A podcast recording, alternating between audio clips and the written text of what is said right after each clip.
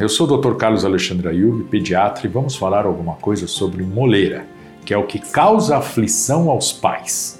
A moleira é uma abertura óssea que existe na cabeça das crianças. Por quê?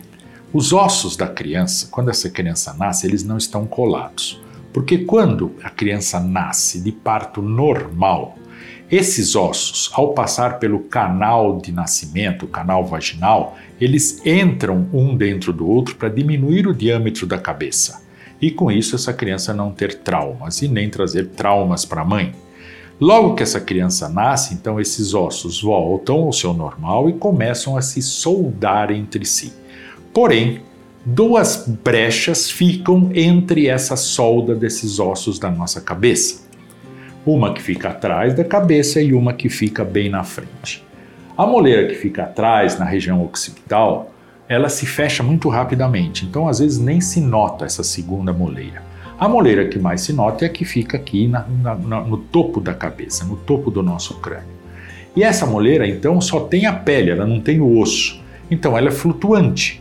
Por quê? Porque a nossa cabeça, o nosso cérebro é recoberto por um líquido que protege o nosso cérebro e é esse líquido que a gente sente quando põe a mão na moleira. Essa moleira ela tem variações de acordo com a hidratação da criança. Se essa criança está bem hidratada, se essa criança está no estágio normal, a moleira ela fica rente aos ossos. Se passa a mão, não se sente mais essa moleira. Se essa criança está desidratada, isso é uma das maneiras de ver, essa moleira profunda.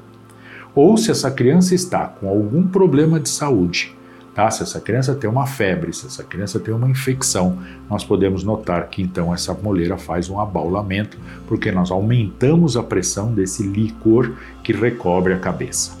Certo?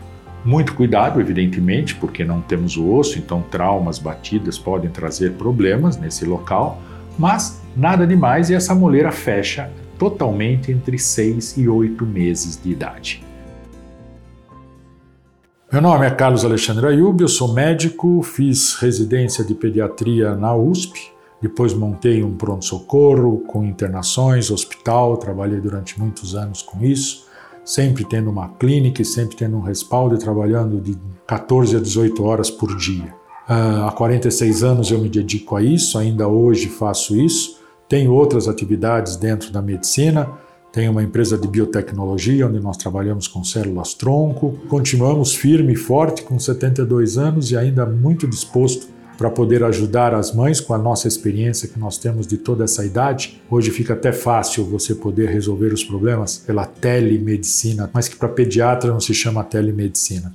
Para pediatra isso se chama atenção e tirar a tensão das mães e dos pais que às vezes por pouca coisa ficam estressados e uma palavra com o pediatra resolve muito, acalma e continuo atendendo meus clientes com muito carinho e muito prazer. Espero continuar fazendo isso por um bom tempo ainda.